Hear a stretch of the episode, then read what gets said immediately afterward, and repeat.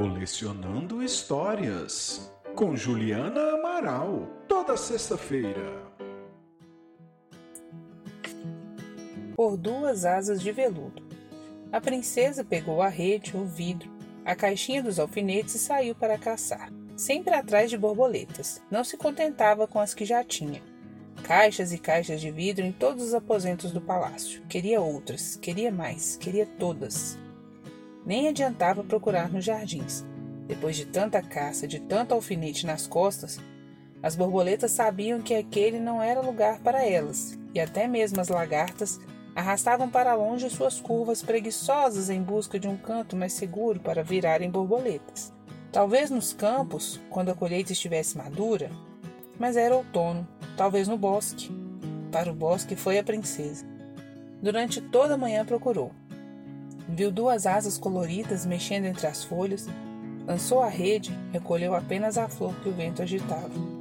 Pensou ter achado uma borboleta escura pousada no tronco? Era folha levada por formiga. Depois mais nada. Pássaros, abelhas, salamandras passeavam tranquilos, remexiam-se ao sol, mas borboleta nenhuma, como se avisadas da sua presença, esperassem escondidas nas beiras do escuro. Era quase noite quando a viu. Imensa borboleta negra voando lenta no azul que se apagava.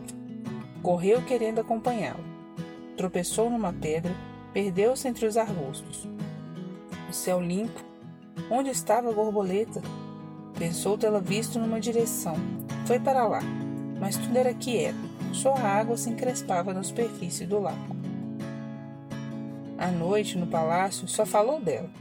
Queria a borboleta. Se a tivesse, prometeu, deixaria de caçar. Escolheu no quarto o melhor lugar, acima da cabeceira, de asas abertas, sobre a cama.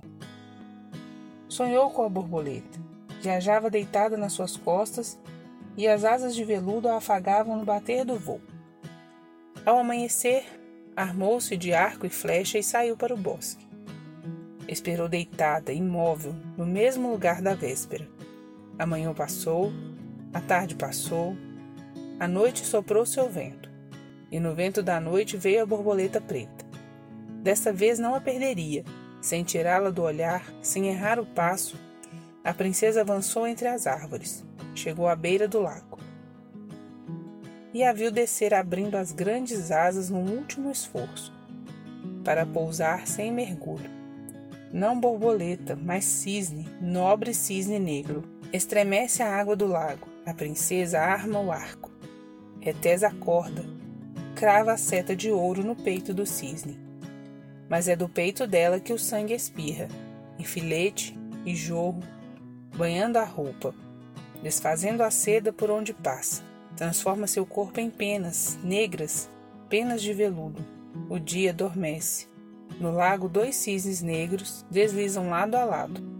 Brilha esquecido o arco de ouro.